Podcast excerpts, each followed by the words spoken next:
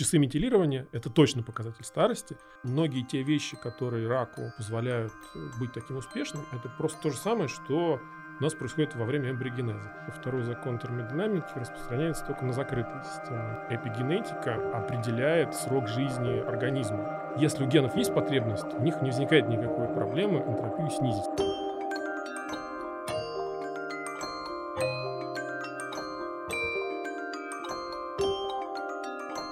Дорогие друзья, всем привет! С вами Радио Экстропия, и мы ведущие Немо Сода и Бобби Краш Буэ.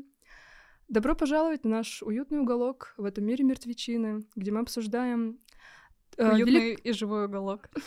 А, Мы здесь обсуждаем то, как человечество однажды переступит барьер человеческого. Обсуждаем это вместе с нашими гостями из сфер трансгуманизма, биохакинга и биологии старения. Сегодня у нас в гостях Юрий Дейгин. Добро пожаловать. Спасибо. Это значит, вы у нас предприниматель в сфере биотехнологий, трансгуманист, основатель проекта, который называется UseBio. Это проект по ген- эпигенетическому омоложению. Сегодня будем говорить об эпигенетике. Вести мы. Правда, Саша? Если Юрий Дагин, конечно, не против.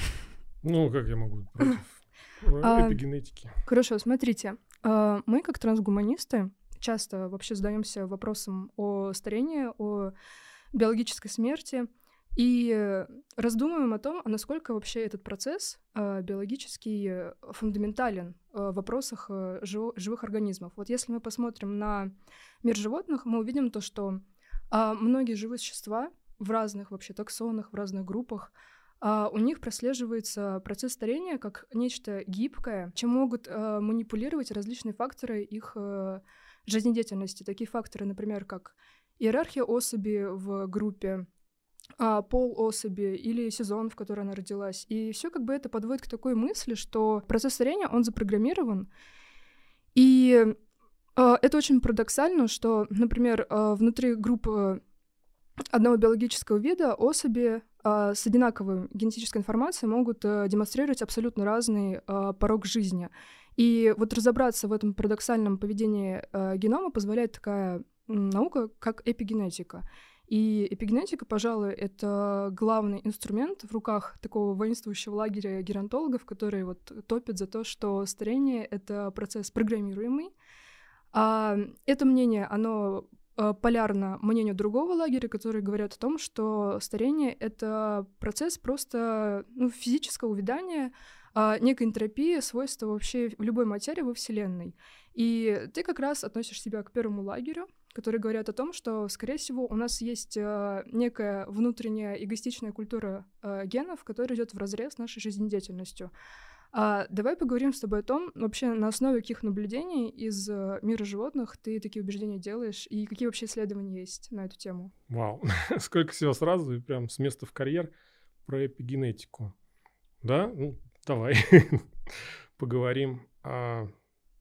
Там где-то был вопрос в этой длинной тираде или просто... Ну, первый можно- вопрос давай такой будет, почему, например, э, Программа ты... или старение? Да, почему программа. старение — это все таки программа, а не следствие энтропии?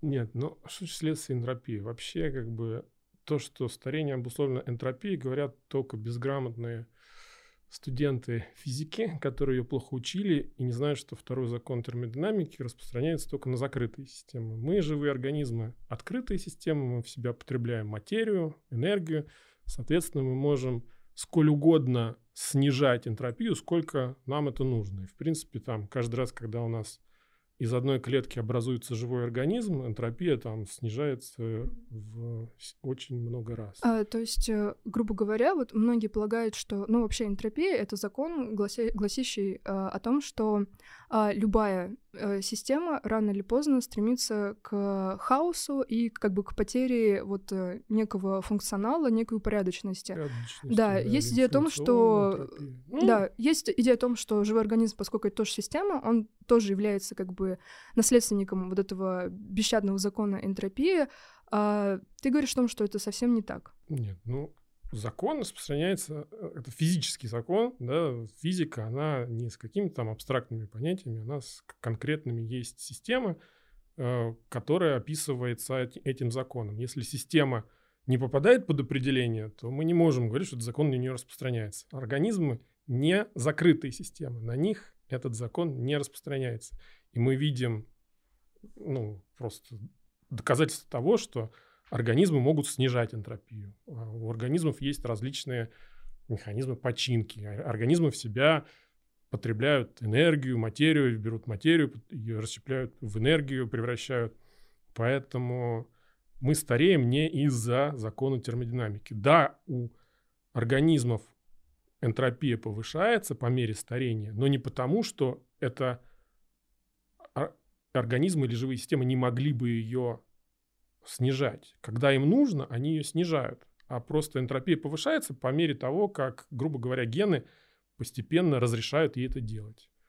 И когда нужно организму, он может там что-то починить, а, отрастить новую лапу э, или еще что-то, что когда, то есть если у генов есть потребность, у них не возникает никакой проблемы энтропию снизить в своей системе. Просто мы, люди иногда путают некое наблюдение с причиной. Типа, ой, по мере старения там организм ухудшается, повышается энтропия. Наверное, вот поэтому организм стареет. Нет, конечно, не поэтому. Причинное и следствие здесь э, в обратную сторону. Потому что организм стареет, потому что у него есть некая программа, которая со временем снижает все механизмы репарации, поэтому со временем там начинают накапливаться повреждения, и, как следствие, повышается энтропия. Но... Что значит тогда вообще эта программа? Ну, давайте попробуем разобраться, что такое программа. Ну, немножко, может, шаг назад. То, что эпигенетика играет ключевую роль в старении, с этим соглашаются даже те, кто не считает, что старение запрограммировано. То есть сейчас мы видим, что очень многие процессы, в том числе процессы старения, обусловлены эпигенетикой. Почему они и обусловлены? То есть запрограммировано или это, или это тоже некий стахастический процесс, это вот как бы дебаты программы, не программы перенеслись туда. Но то, что старение является неким ключевым элементом, э, эпигенетика является ключевым элементом в динамике старения или предопределения, предопределения того, там, сколько организм проживет, когда у него начинаются какие-то этапы. То есть тут никаких а, возражений уже у, мне кажется, там 90% геронтологов или мейнстримных геронтологов это не, возник, не вызывает. Программа, не программа, это скорее некий такой э, эволюционный спор, исходящий от того, является старение адаптацией, которую гены изобрели для каких-то своих целей, или старение это просто вот некая случайность, трагическая случайность, или образовавшаяся из-за того, что генам пофиг, в определенный момент начинает на своих э, организмов быть, поэтому они гены вроде как разрешают организмам стареть после какого-то этапа. А расскажи, пожалуйста, вообще вот, вот эти удивительные примеры из э, мира живой природы, на основе которых вообще такие громогласные заявления можно сделать. То есть вот я знаю то, что, да, ты, например, часто в своих статьях упоминаешь э, социальных насекомых, у которых э, вот э, эта выраженность, а, она прям, ну, бросается в глаза. Вот расскажи немного о них, пожалуйста. Да, э, не могу не вспомнить Дениса Рванца и его Дейген Бинго. Он говорит, что каждый раз, когда Денис что-то рассказывает, там будет лосось, яманаки и что-то там эпигенетика. Ну, сегодня вот... мы пройдемся как раз по классике. Да, да, да. Полный сет Дейген Бинго запомним. А, да, ну, социальные животные для меня это одна из, а, один из ключевых примеров того, что именно эпигенетика определяет срок жизни а, организма, животных. И именно она отвечает за старение. И такой очень наглядный пример социальных животных, где разница в продолжительности жизни в несколько десятков раз, там, в сотню раз между ну, маткой, грубо говоря, и рабочей особью может наблюдаться. То есть кто-то рабочие особи живут несколько месяцев или там до года, а плодящиеся особи а, живут там 5 лет, 8 лет, 30 лет у муравьев. А, слушай, ну и... я ведь правильно понимаю то, что у, а, грубо говоря, не королевы Уля, то есть у простого рабочего, у него тот же самый набор генетической информации, и, в принципе, у него есть а, потенциал жить столько же, сколько и вот эта матка. Потенциал, который при необходимости раскрывается. Да, абсолютно, потому что и рабочий особь, и матка, они идентичные близнецы. ДНК у них одинаковая. Просто, ну, по мере того, как, э, вернее, не по мере того, а изначально тот путь, который предопределяется в, ну, в том же улье, там, станет ли это особь, это определяется внешними некими факторами. Допустим, умерла королева, и там нужно новую королеву, и вот каким-то образом а, с помощью каких-то внешних сигналов организм а, понимает, окей, я типа стану королевой. Это у пчел.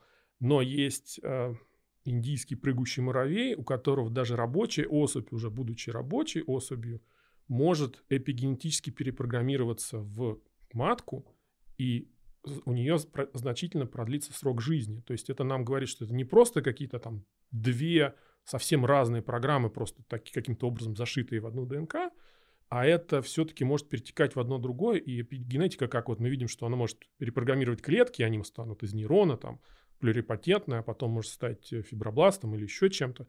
Также и живые, целые живые организмы могут перепрограммироваться, конечно, не до такой степени, но, в принципе, и, там, метаморфоз – это очень э, сильные изменения а, в организме могут происходить уже после того, как он вроде как взрослый. А вот относительно этих социальных животных, понятно, почему это происходит или пока нет? И вот мне еще интересно просто, вот, а были ли случаи, или вообще гипотетически возможно ли что произойдет какой-то такой сбой, и вдруг например, не один, а большая часть каких-то муравьев рабочих вдруг станет матками. Ну, сбой не сбой, но буквально несколько месяцев назад я постил там очередную статью, что нашли паразит, который, по-моему, муравьев поражает, и он их, э, им продлевает жизнь там в разы. То есть он каким-то образом находит вот этот э, механизм, который заставляет их жить мало, выключает его, и таким образом паразит ну, себе... Он как бы самому себе просто продлевает э, благоприятные условия жизни. Ну да, ну то есть мы видим, что это не то, что у рабочего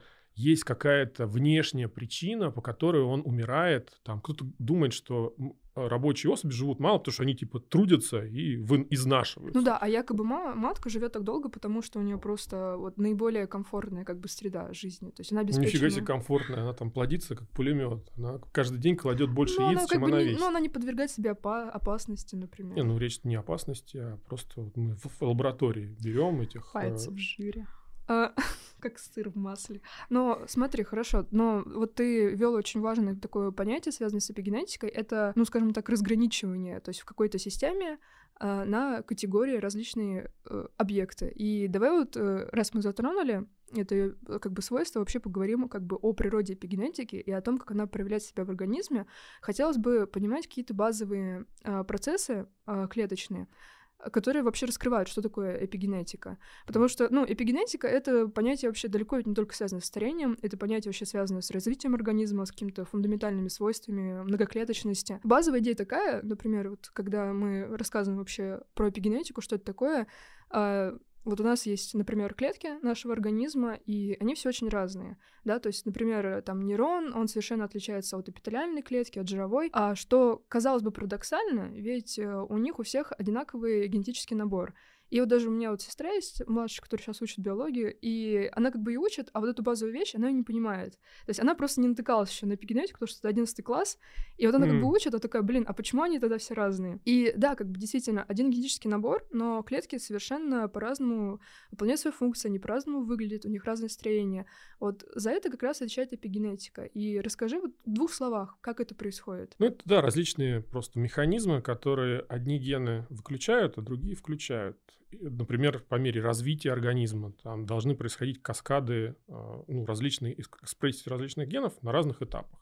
И за это отвечают механизмы, которые, ну, грубо говоря, выключают или снижают экспрессию одних генов, повышают экспрессию других. А дай понятие экспрессии гена тогда. Экспрессия, ну, это вот как бы есть ДНК, она записана, да, и из нее надо сделать белок. То есть экспрессировать этот ген, чтобы, что работу делают белки, как уже неоднократно упоминалось на этом подкасте. А, а гены это просто они как бы задают информационно так, рецепт для изготовления этого белка. И а, чтобы, ну вот именно экспрессия гена определяет, какие белки какую работу будут делать и в каком количестве.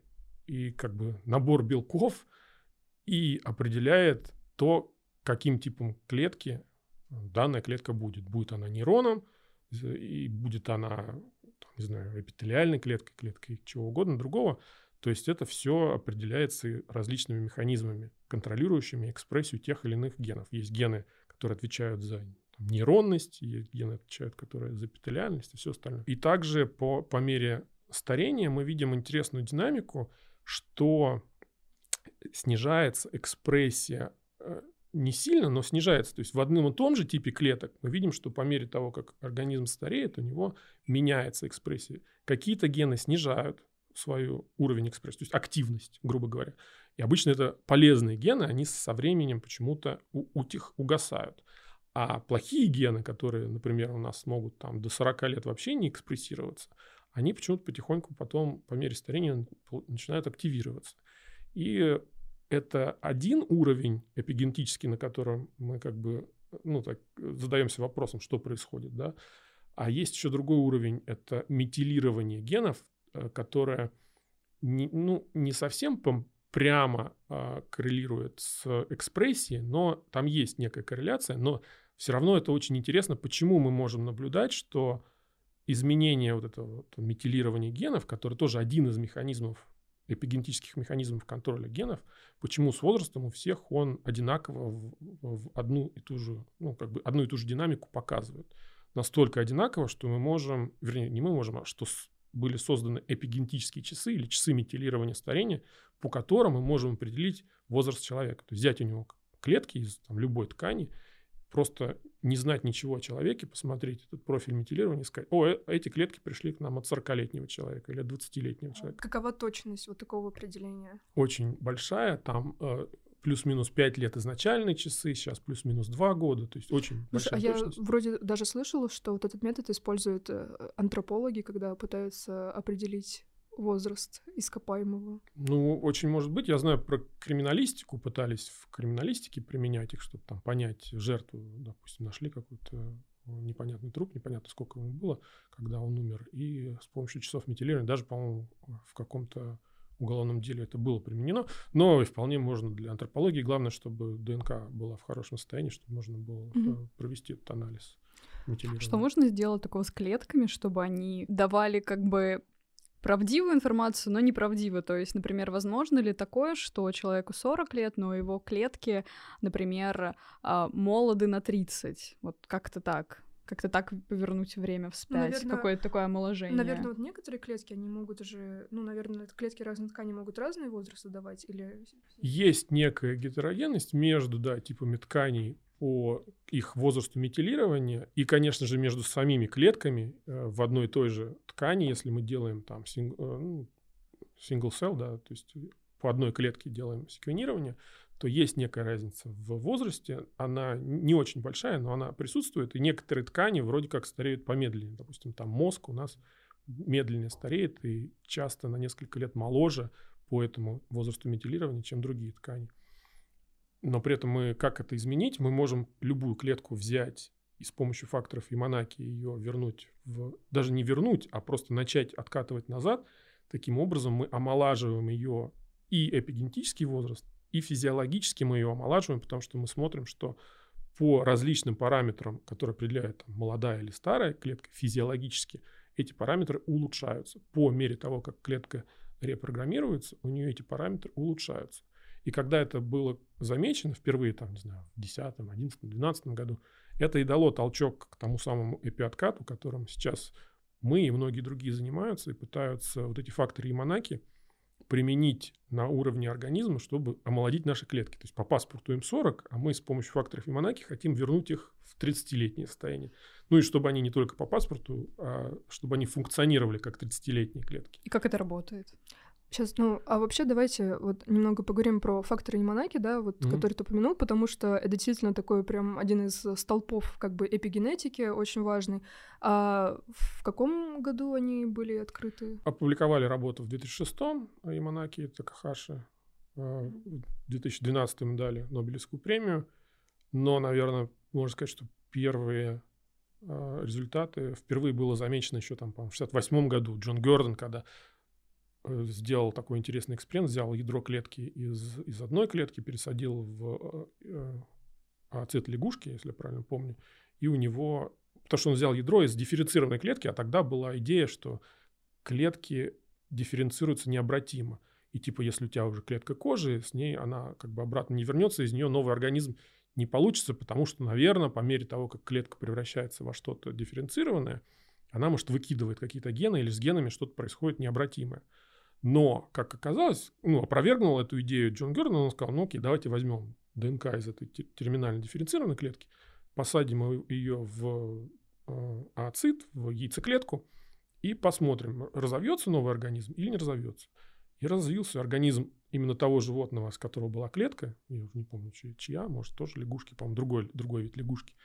И показал, соответственно, что вся нужная информация никуда не девается из ДНК. То есть теоретически именно тогда первые сомнения закрались, что все-таки может быть обратимый процесс, и что можно, ну еще тогда не омолодить, еще тогда просто, что э, эпигенетику можно обратить, повернуть вспять, что клетка из своего терминального дифференцированного состояния может вернуться обратно в плюрипатентное, ну, эмбрионное. Вот. А в 2006, собственно, Яманака и Такахаши, они это показали экспериментальным путем. Анонсировали это в Канаде, кстати, по-моему, в Торонто. И все ученые просто были в шоке, потому а что это показали шло... как? То есть, насколько я помню, ну, фактор Яманаки — это, собственно, вот эти гены, которые можно, на которые можно как-то воздействовать э, внутри генома клетки, и она, грубо говоря, потеряет э, свою специализацию, то есть она из, например, нейрона может откатиться в э, такую стволовую как бы позицию, и из стволовой клетки и, из нее можно превратить уже любую другую. Да, ну, фактор Яманаки — это просто четыре транскриптационных факторов. Э, транс, транскриптационный фактор, язык сломаешь каждый раз, когда произносишь, это просто такой тип генов, которых очень много в нашем организме, их, по-моему, 2000 из там, 20, 25, 30 тысяч генов, из них 2000 это факторы транскрипции, которые, их роль контролировать другие гены. То есть этот фактор, он как бы Э, он, это ген, ген фактора транскрипции, из него делается белок, и он обратно заходит в ведро и начинает на другие гены что-то там делать. У них там у этих генов есть там места связывания с факторами транскрипции, и они там э, умеют, грубо говоря, активировать ген или наоборот ингибировать ген. И вот там целая иерархия из этих, можете себе представить, там 2000 факторов, из которых там ну, комбинаций может быть несметное количество. Вот, и, соответственно, что сделал Яманака с Такахаши? Они взяли там 24 различных фактора транскрипции, которые какую-то, какое-то отношение имели к плюрипатентным клеткам, и решили, а давайте попробуем там методом перебора, можно ли с помощью этих факторов дифференцированную клетку обратить обратно в плюрипатентную. Ну и вот они методом перебора нашли 4 фактора, потом еще нашли другие немножко, то есть эти факторы как бы они не, не единственные, то есть их можно менять, и есть, э, ну, как бы основные два, можно сказать, что это там ОК-4 и СОКС-2, другие там можно заменять, и потом нашли еще два других, там, Лин-28, нанок, которые вроде как помогают еще лучше в этом процессе репрограммирования обратно в плюрипатентное состояние. Вот. И, собственно, они сказали, что вот мы э, поняли, что с помощью этих факторов можно обратить вспять Э, процесс дифференциации клетки. То есть на тот момент э, была еще эта догма, да, ландшафт Водингтона, что эпигенетика, она не, необратима. То есть ты из плюрипатентной клетки можешь стать любой дифференцированной, и это все, как бы обратно ты не можешь вернуться. Но Яманака и Такахаши показали, что нет, можешь, и именно это как бы шокировало эстаблишмент, что ученые такие, вау это как бы все меняет. Ну да, на самом деле на меня тоже э, произвело большое впечатление, когда вот я как бы в своем пути самообучения биологии наткнулась на эту тему, и это тоже произвело такой вау-эффект. Но вот сразу как бы хочется задать такой практический вопрос, мещанский немного. А оно как бы все понятно, когда это происходит инвитро, то есть чашки Петри, да, там, например, э, берут клетку кожи и ее превращают в нейрон. Но как это можно реализовать в уже полноценном многоклеточном организме? Нет, это нам реализовывать не нужно, потому что... То есть это просто как бы вещь в себе, вот этот фактор. Нет, э, нам, не нужно? нам не нужно превращать наши клетки в эмбриональные, потому что мы развалимся. Не, ну это понятно, ну как бы нам ну, нужно их немножко омолодить. То есть в чем главный главное чудо факторов Яманаки для нас с вами, для нас заинтересованных в э, омоложении, в преодолении старения, самая главная фишка в том, что они не только обращают вспять э, дифференциацию, они еще обращают вспять старение. То есть они по мере того, как клетки возвращаются обратно в плюрипатентное состояние, они почему-то магически омолаживаются. Они чинят свои какие-то там поломки, накопленные повреждения, э, чинят плохо сложные белки, ну, деградируют. И именно в этом чудо. Это похоже на то, что происходит в зиготе, получается? Мне кажется, да. И здесь как бы это как бы есть вот два наблюдения, что да, э, есть очень интересные свойства у оплодотворенных клеток, или даже еще до оплодотворения, там, у нематод, что они, допустим, после фертилизации, возьмем там нас с вами, людей, мышей, после фертилизации накопленные повреждения, которые вроде как наблюдались в ооците, они все чинятся в, или выбрасываются, в общем, по, после фертилизации клетка каким-то магическим образом становится, омолаживается физиологически. И это мы наблюдаем и на дрожжах, и на клетках млекопитающих, и там на мухах. В общем, у меня есть целая лекция на YouTube секреты омоложения половой okay, сделаем линии. Сделаем ссылки, да. конечно же. То есть, грубо говоря, простыми словами, вот у нас есть э, клетки нашего организма, они как бы в процессе жизнедеятельности становятся, грубо говоря, старыми, у них накапливаются всякие повреждения, которые они не стремятся починить, потому что, ну, потому что потому. Вот так они, такая у них странная эгоистичная природа. Но как только происходит оплодотворение, то есть когда одна старая клетка сочетается с другой старой клеткой и появляются зиготы, а все эти процессы вдруг магическим образом начинают слаженно работать, и новый организм, эмбрион, он созревает из такой хорошей, подчиненной, отлаженной клетки. Ну, да, можно так сказать. И, в принципе, мне кажется, да, что та же самая программа, которая отвечает за вот это вот очищение клеток, оплодотворенной клетки от повреждений и омоложение оплодотворенной клетки, она же может быть и в включается факторами Яманаки по мере того, как они репрограммируют клетку и обратно ее в плюрипатентное состояние откатывают. И, собственно, что мы пытаемся сделать, это мы пытаемся взять вот это магическое свойство факторов Яманаки омоложения и использовать его уже инвиво в организме, но не допуская второй как бы стороны медали факторов Яманаки, не допуская потери дифференциации.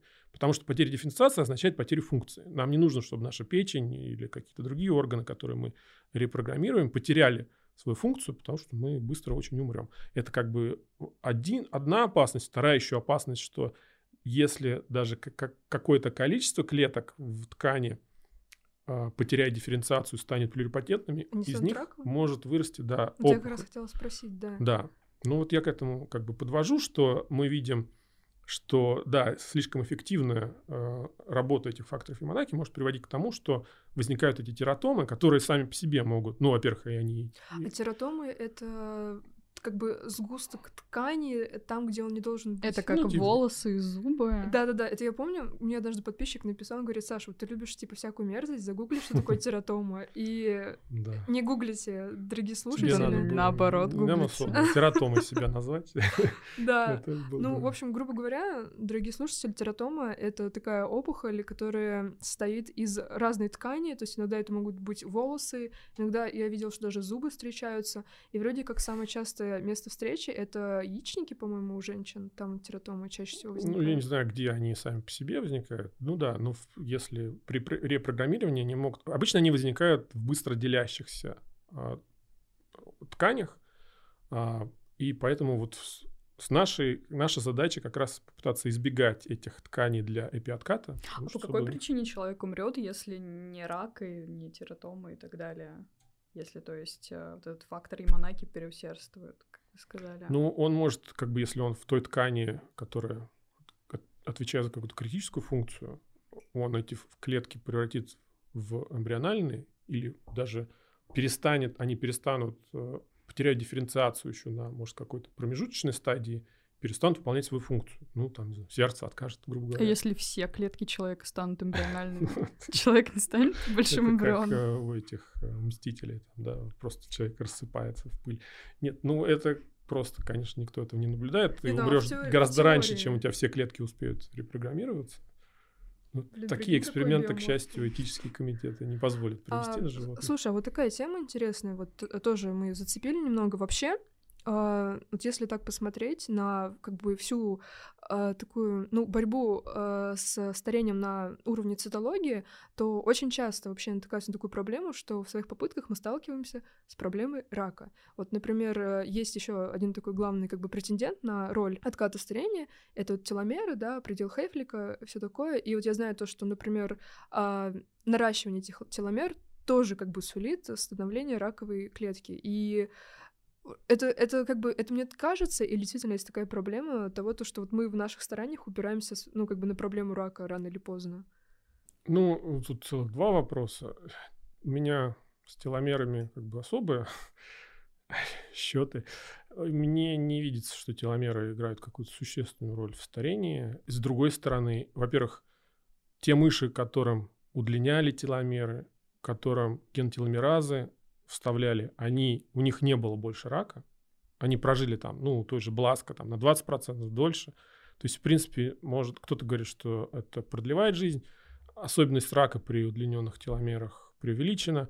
Но и с другой стороны, когда пытались понять, насколько теломеры важны, насколько важна теломераза, мыши, которым отключали теломеразу, а они еще там три поколения мышей успешно рождалось, умирало, рождалось, умирало, они меньше не жили.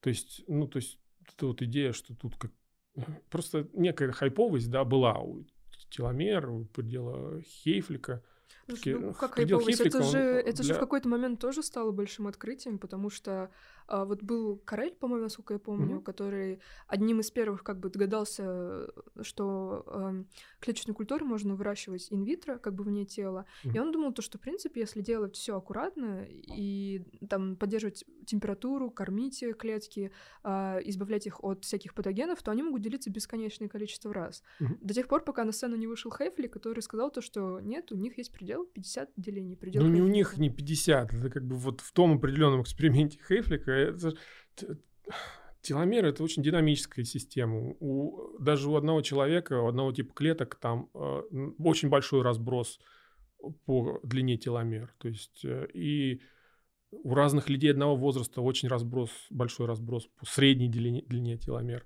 И э, опять-таки, да, есть теломераза, когда организму как бы нужно восполнить для какой-то ткани, удлинить эти дурацкие теломеры, у нее никакой проблемы активировать теломеразу у организма не возникает. И э, не знаю, ну да, там вот на, на пике хайповости Лиз Перриш вроде как вколол себе mm-hmm. терапию, терапию теломеразы, генную терапию, и э, какого-то маги, магического омоложения с ней не произошло. Ну, а просто, кстати, очень разнесла этот случай. И а? все прям писали, да, что нет, с точки зрения, вот там, женщина омолодила себя там на 30 лет и всякое такое. Ну, ей да. разве не 30? Нет, ей... ей... за 50. Ну, она, она, так она молодо выглядит. выглядит, да. Окей. Но да, там по определенному анализу ее длина теломер до этого, вроде как до этой интервенции была там намного ниже, чем для ее возраста. Вроде как после она удлинила теломеры. И по этому показателю типа омолодилась на 30 лет. Но ну, а ты считаешь, но... что теломеры — это не показатель старости? Не, э, то, что теломеры не показатель старости, уже давно понятно, потому что было много исследований, которые пытались... Вот часы метилирования — это точно показатель старости, потому что много исследований показывают, что они очень аккуратно, э, очень точно предсказывают э, хронологический возраст и биологический возраст. А теломеры там пытались такие же часы построить и поняли, что невозможно, потому что огромный разброс у одного и того же возраста, длина теломер может разниться очень сильно, и вот эти точки, между, там никакую корреляцию не провести. Это просто э, такой рандомный шум. Ну да, по популяции в среднем теломеры укорачиваются с возрастом, но как бы э, никакой причинной роли, по крайней мере, я не вижу. Кто-то там была статья, что это там не теломеры, а их скорость укорачивания, вроде как у мышей, она больше. Что у мышей теломеры длиннее, чем человеческие, там, в пять раз, по-моему. Ну, как-то мышам это не особо помогает долго жить. Вот, и поэтому там пытались притянуть за уши гипотезу, что это не, не просто длина теломера, а вроде как скорость их укорачивания, но опять-таки в каких тканях, туда все. В общем, для меня теломеры это не каким образом, никоим образом не причина старения. Ну, понятно. Вопрос Извини, рака... Извини, что задели за живое. Да не, абсолютно это не, не задели, это ну, просто э, возвращаясь к вопросу о, о раке, да, это не то, что мы в него упираемся, ну, э, это очень интересный какой феномен, то, что у, там, у нас и у мышей рак это одна из главных причин смерти, при этом почему-то есть животные, которые и дольше живут, и больше нас, там, в тысячу, не знаю, в миллион, сколько там кит раз, и у них почему-то проблемы рака не возникает, и э, просто какое-то наивное некое механистическое понимание, что типа, ну, у них больше копий гена 53, как у слона, и типа из-за этого а, вроде как, типа, поэтому у них рака меньше. Тоже не получило подтверждения. Пытались там мышки дополнительные гены 53 вставить и особо Ага. Слушай, ну мы мышам, да, понятно, пытались, не получилось, но тем не менее, вот мы знаем про случаи, когда есть генетическое вроде как заболевание, когда человек рождается только с одной копией P53, у него там вероятность заболеть раком чуть ли не 90%. А, да, мы это обсуждали, я помню. Ну, с точки зрения, как ухудшить и ускорить нашу смертность, там много чего можно придумать, но даст ли дополнительная копия 53 человеку, э, снизит ли она вероятность ну, рака. А... Ну, это вопрос как бы открытый. Хорошо, критикуешь, предлагай. Как ты, например, объясняешь для себя, почему вот крупные многоклеточные не болеют раком? Я пока не знаю. Это остается загадкой, и то, что гип... даже тот, кто выдвигает гипотезу, это просто из-за того, что у них больше количество копий 50, P53, это тоже еще гипотеза на совершенно раннем уровне, не подтвержденная. Ну, можно сделать трансгенного слона и сделать ему меньше копий, посмотреть, возникнет у него рак или нет. А так, так же можно вообще-то в теории сделать. М? Ну, так же можно действительно сделать. Ну, если как бы не против подождать там лет 50, а, пока у слона возникнет рак, они тоже долго живут. Блин. Э, долгий эксперимент. Но рак вообще как бы интересная проблема и интересный феномен, потому что он очень похож на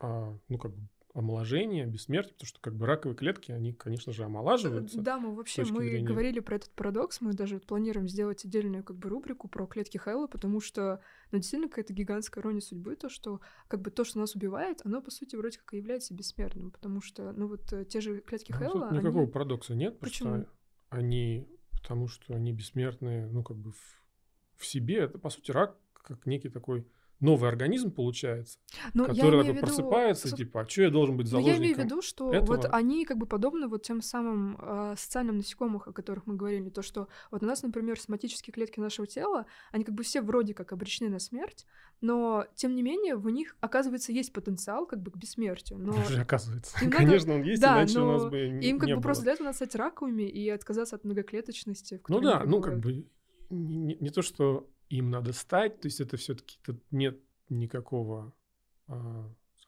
agency, да, то как называется, там, интеллекта, мозга, никто там, клетка не, не просыпается утром, не чешет репу.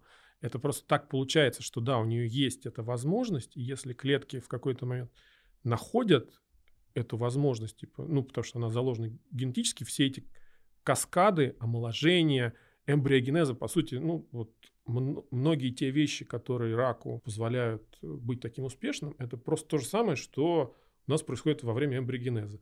Вообще, как бы, ну, беременность у млекопитающих, это, можно сказать, такая некая раковая опухоль, которая там забирается в твой организм. Нормально. Э, про, проращивает себе сосуды, выращивает там эту плаценту и заставляет тебя ее растить, потом благополучно тебя а покидает. ты слышал про теорию э, многоклеточных организмов из раковых клеток?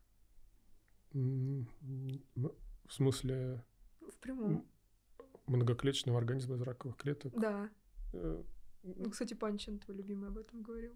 А, нет, а что за теория? Ну, э, теория такова, что вот э, ты, наверное, слышал про такое явление, как трансмиссивный рак. Типа у этих у, да, э, да, да, да, да. Mm-hmm. Вот, и как бы, ну, поскольку он как бы становится передаваемым, то есть трансмиссивный рак это как бы заразный рак, mm-hmm. э, то он вроде как из-за своей передаваемости, по сути, э, соответствует такому, такому базовому принципу вот одноклеточного живого.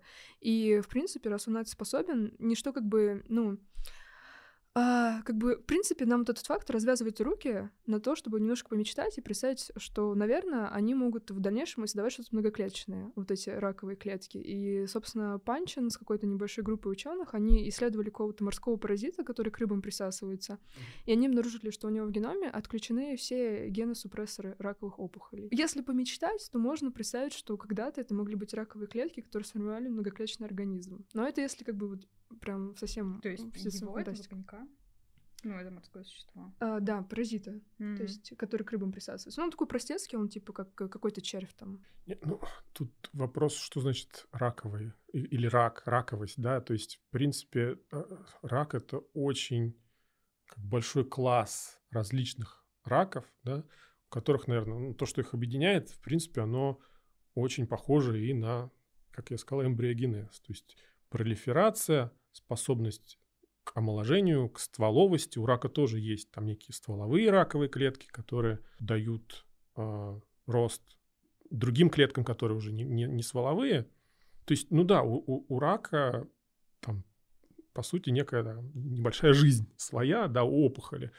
Она, ну, как бы, да, в рамках, наверное, нашего организма она тупиковая, потому что, ну, он умрет вместе с нами, просто он об этом не знает, и как бы вот это вот нащупывание, эволюционное такое слепое нащупывание, какие гены могут там что-то, какую-то дать краткосрочную э, преимущество, да, там уже раку, потому что, ну, краткосрочно он очень хорошо себя чувствует, размножается, и как бы вот те гены, тот коллектив генов в раковой клетке, который открыл для себя эту возможность, типа, о, смотрите, классная штука, эмбриогенез, там, вот давайте мы, типа, еще и омолодимся, и наше потомство, потомство этих клеток, оно получает классное преимущество вот в рамках этого организма. Но в, дол- в долгосрочной перспективе, к сожалению, это как бы путь тупиковый, потому что ну, организм умрет, а эта раковая клетка долгосрочное потомство не даст. Ну, не знаю, там вот это интересная гипотеза Панчина, что может когда-то рак научится еще и новый организм ну, куда-то там. Ну, да, транс... повод поспорить, скажем так. Ну, короче, Мне пища, пища поводов поспорить со многими да, как бы дефицита нет. А я не спорю, мне наоборот как бы тут э, видится что-то, что-то есть. Э, ну, и, кстати, если уж мы завели речь об этом, что был такой человек, Мамука Барами, который думал о раке, ну, трансгуманист, имморталист, который думал о раке как о некой положительной программе омоложения внутри нас, но которая подавляется иммунной системой, и из-за этого и происходят как плохие вещи в раке, но вроде как для него рак это было что-то, что старые клетки как бы типа поднимали бунт, что что-то мы тут стареем, давайте-ка омолодимся. И если вот он считал, можно на- найти вариант, как их направить в регенерацию, эти раковые клетки, чтобы они не просто бесконтрольно пролиферировали, там, давали метастазы, а просто в, в той ткани, в которой они начинают этот процесс, в ней же и оставались, и просто омолаживали ткань. Ну, это как раз похоже на факторы Монаки. Ну, ну, да, э, и мы пытаемся делать факторы Монаки, а он считал, что рак — это спонтанное вот это вот как бы эволюционное нащупывание внутри организма, нащупывание вот этих. Не то, что факторы Монаки — это триггер, триггер вот этой программы омоложения. Я имею в виду то, что как бы его мечта осуществилась уже позже в лице факторов Яманаки. Ну, она пока еще не осуществилась, но пока он был жив, он не так давно умер, пару лет назад. Мы активно общались, и э, да, он был большой как бы ну, не фанат, поддерживал эту идею немножко со своей стороны, но говорил, что да, что, конечно же, именно в, в этом процессе кроется ключ к нашему омоложению, вот в этом процессе, который заложен в нашем организме, просто нам надо понять, как его на наши цели э, активировать. И таким образом, чтобы это было безопасно. Да, на самом деле так и кажется э, с первого взгляда, потому что, ну, как бы, ну, вот действительно, вот они, клетки были э, с ограниченным количеством делений, они были старые,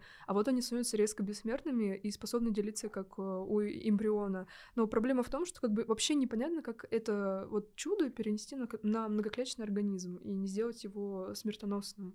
Не, ну, немножко понятно. То есть не это чудо, не раковое чудо, а чудо той, той программы, которая достаточно контролируемым образом работает во время дедифференциации, ну, во время там то, что запускает факторы Монаки или в принципе, во время оплодотворения немножко, но это с другой стороны, правда, а, что вот эта вот способность к омоложению есть, и надо ее активировать с помощью каких-то инструментов, которые мы уже как ну, разумный вид можем нащупать в этом как бы спагетти код ну, в ДНК, что эти все какие-то под, подпрограммы там есть, надо просто правильно научиться их активировать, чтобы они давали то, что мы хотим, без вот этих негативных последствий, которые как бы эволюция в своем как бы слепом вот этом пути нащупывания часто не может их разделить, и поэтому эволюция получает рак. То есть она получает и классные ништяки, которые помогают клетке или ее потомству омолаживаться и жить долго, но она и э, какие-то плохие вещи, которые,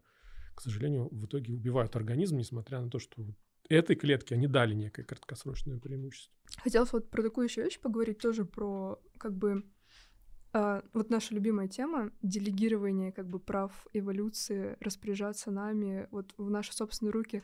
Ты часто в своих статьях а, такую фразу задвигаешь, которая мне очень симпатична. Это а, как бы такой призыв сбросить себя иго генов. Да, это, наверное, входит в твою да. комбо. Да. В бинго. Да. А, да, в общем, мне эта фраза нравится, и мне нравится, как бы, знаешь, такое, ну, как бы сбрасывание природы, вот какого-то такого сакрального монарха с трона и как бы выседание самому на нем, ты вот часто как бы гена представляешь такими ну, отделенными как бы от носителя самостоятельными сущностями, у которых есть какой-то свой эгоистичный посыл, и которые вот, как бы вот вся наша трагедия, да, вот смерть, увядание, она как бы заложена вот какой-то их странной внутренней борьбе. И вообще, ну, как бы что это, зачем они это позволяют. То есть, окей, если... Зачем вы да, нас так? Ну, как бы, ну, окей, если там, например, это программа, да, зачем? да которая пишется программистом, ген, генами, а зачем? Что они хотят? Что они внутри себя преследуют? Какие цели? Ну, это странный вопрос. Они конечно, еще преследовать не могут. Это просто некий набор информации, который... Ну, давай просто как бы вот пока в нашей дискуссии примем такую позицию, что якобы у них есть логика, и немножечко их вот очеловечим. Вот э, как бы ты описала? В какой логике написана эта программа? Да. Логика максимального выживания максимально долго. Ну, это все. Ну, это даже не логика, это, ну, как бы именно то, они по-другому не могут, грубо говоря. Ну вот давай на примере социальных э, вот, насекомых. Вот муравьи, например, да, у них э, рабочая особь живет крайне мало.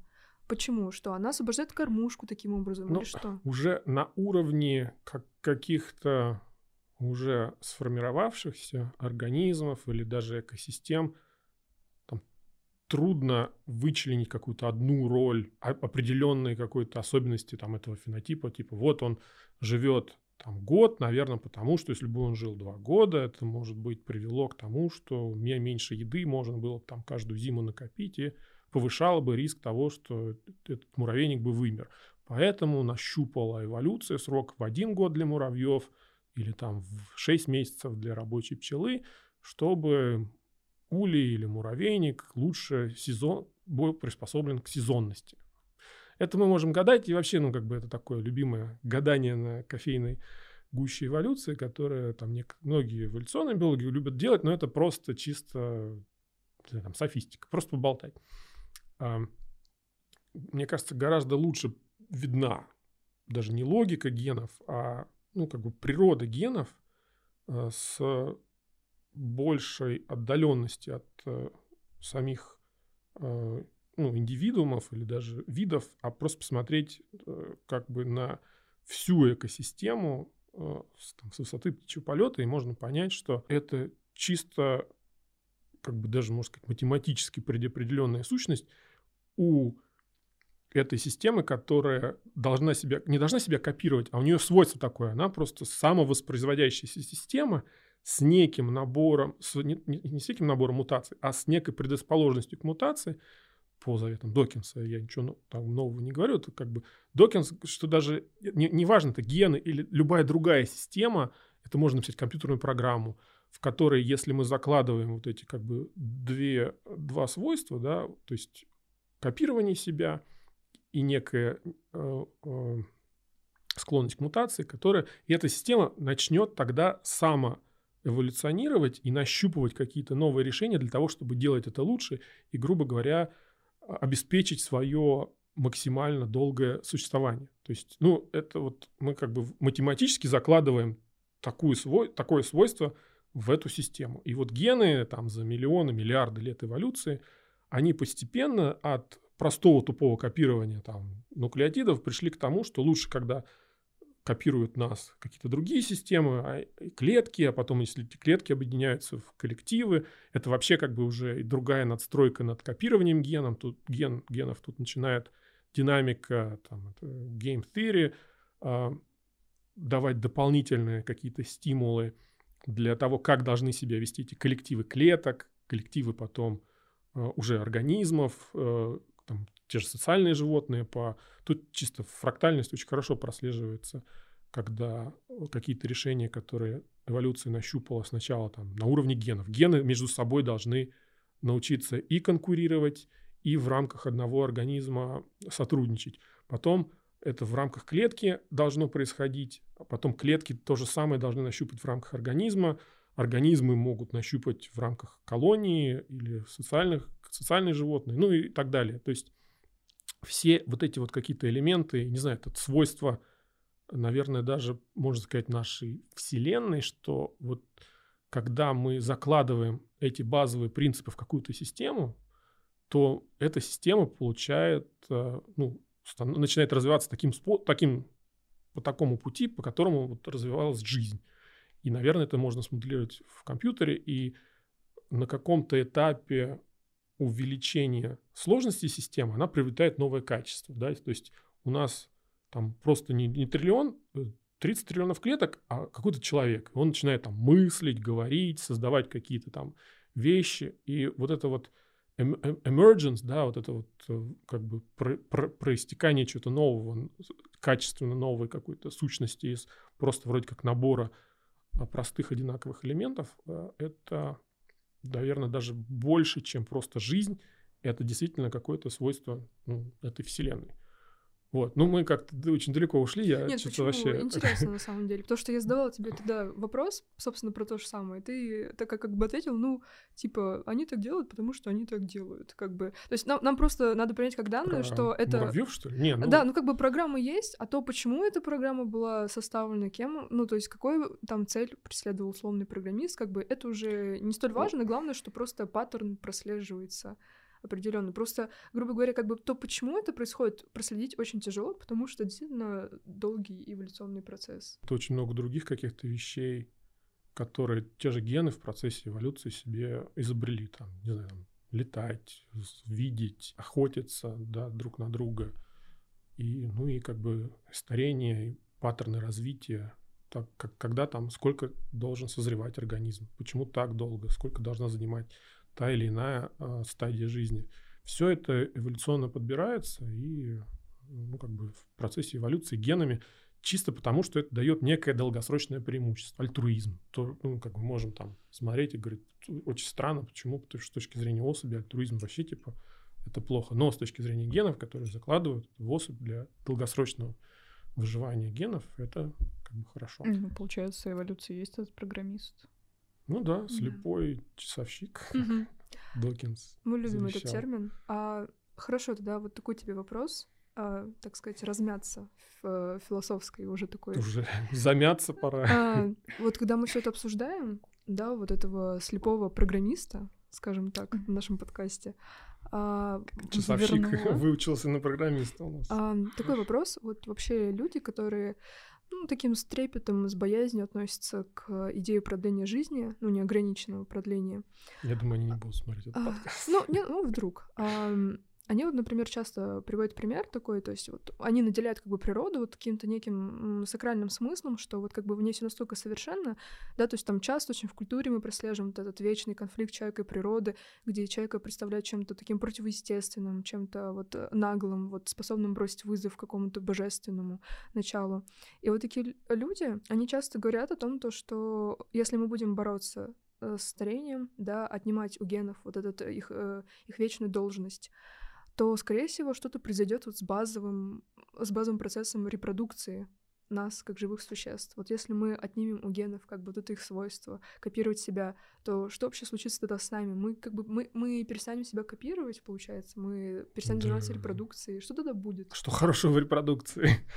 Ну ладно, я как там мужчина, мне, мне по кайфу, но с точки зрения женщины репродукция, мне кажется, хуже. Интерес, чтобы людей было больше. Вам-то с этого чего? Вам что, это роялти платят, что ли, с каждого нового рожденного? Ну, вообще-то да. А, ну, типа в России, да, материнский капитал. Да не, ну просто настолько как бы вложена вот эта идея прелести, вот это как бы чудо деторождения, да, вообще создание жизни с нуля Ну, одним человеком. собственно, гены и заложили изначально этот инстинкт, что, во-первых, нам должно хотеться э, воспроизвестись, во-вторых, мы должны к новым объектам воспроизводства питать нежные чувства, и даже там это некий такой хак, который Ты- ты- Ты, использует называешь их объекты котята. производства?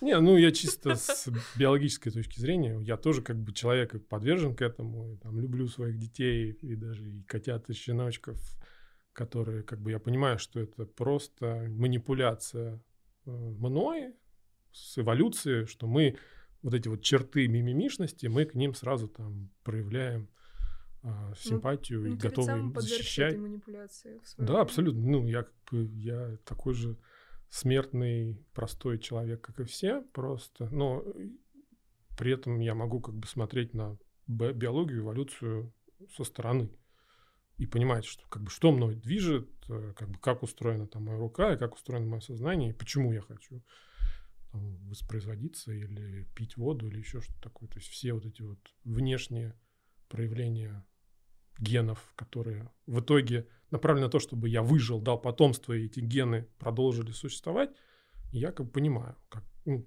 плюс-минус, как это устроено.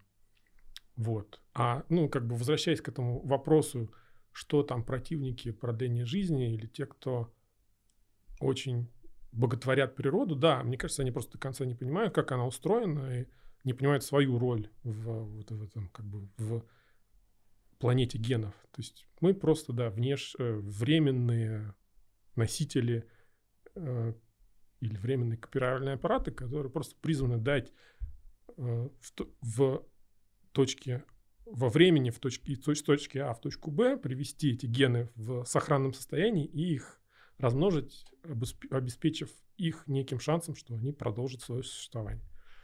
Ну, вот. И поэтому мы делаем то, что мы делаем в, во многом именно благодаря тому, как бы, что в нас это запрограммировали гены. Если, но как бы тезис, что если вдруг мы себе там продлим жизнь, мы перестанем хотеть размножаться, мне он не кажется верным, потому что это немножко разные системы. То есть все человеческое это нам не, не- не станет чуждым от того, что мы начали жить долго. Скорее наоборот, мы будем оставаться молодыми, нам будет хотеться, ну, как бы хотеть э, завести потомство будет, останется, наверное, такое же желание. Будем заводить потомство. Перестанет хотеться. Ну, и сейчас куча всяких child-free, которые даже несмотря на то, что мы живем очень мало, как мне кажется, они все равно говорят, что они не хотят иметь детей. То есть, ну, явно это не причина, по которой не стоит создавать средства продления жизни, потому что кто-то там считает, что люди могут расхотеть плодиться. Люди, в принципе, и так уже давно, мне кажется, гораздо меньше плодятся, чем, а, чем раньше. Такой тебе вопрос уже завершающий. А, ты, как я знаю, по образованию компьютерщик, то есть ты как бы тоже не... Не слепой. А, то есть ты, ты как бы не был изначально во всей этой сфере и тоже прошел какой-то вот свой э, духовный путь э, становления трансгуманистом, имморталистом. А, и вообще, как бы на меня, когда я только стала изучать всю эту тему, эпигенетика произвела просто фантастический эффект. То есть, э, когда вот я увидела вообще, что такой процесс был открыт, что есть такой феномен, как эпигенетика, я поняла, что действительно как бы смерть — это то, чем можно манипулировать. И как бы это не какая-то вот последняя инстанция, скажем так. А, как, э, ну, расскажи, пожалуйста, немного, чуть-чуть вот э, в конце про свой путь, как ты к этому пришел и почему ты решил сделать это делом своей жизни. То есть у нас с ног на голову подкаст. То есть начали мы сразу с места в карьер. А теперь представьтесь. Нет, мы просто хотим э, на позитивной нотке это все закончить. Да, не, я, я шучу. А, ну, как бы путь, он немножко витиеватый получился, да, действительно, по образованию программист по первому, и достаточно далек был от э, трансгуманизма, эпигенетики. Просто в какой-то момент я поменял карьеру и стал заниматься разработкой лекарств, и э, подружился также с другими трансгуманистами, которые меня, по сути, завлекли в эту секту. И уже имея опыт разработки лекарств и некое там ну, базовое понимание биологии, потому что, ну, чисто вот пришлось самообучиться по мере того, как я занимался разработкой лекарств, понять вообще какие-то базовые процессы и заодно, когда уже заинтересовался процессами старения, разобраться немножко в том, как это работает с точки зрения биологии и в том числе в эпигенетике. И вот, ну, как такой путь получился, что в какой-то момент уже я перестал заниматься там, тем стартапом, который я разрабатывал до этого по ну, новым лекарствам. И эпигенетика очень сильно заинтересовала, и сам, даже не сама эпигенетика, сколько эпиоткат. Как-то все так сложилось, что в определенный момент я решил, что ну, как бы надо развивать именно эту тему. Ну и параллельно некий, да, еще был запал активизма, э, хотелось писать статьи, когда что-то я для себя открывал, и мне казалось, что может какие-то, ну, другие люди в борьбе с старением что-то недопомина... недопонимают, или, может, какие-то... Ну, просто хотелось осветить какие-то вещи, которые я такого, вау, круто. Начал что-то писать на эту тему и рассказывать, и как-то вот все вместе это дало, привело сюда. Так как-то сложилось. Спасибо, что пришел. Большое. А, удачной тебе работы в твоей компании. Вот, чтобы ты там всех разнес. Вот, чтобы ты разнес все гены. Вот, И победил их. Сбросил, да. да. А, друзья, подписывайтесь на наш канал, смотрите нас, живите вечно, ради того, чтобы вечно смотреть наш подкаст. И будьте бессмертны.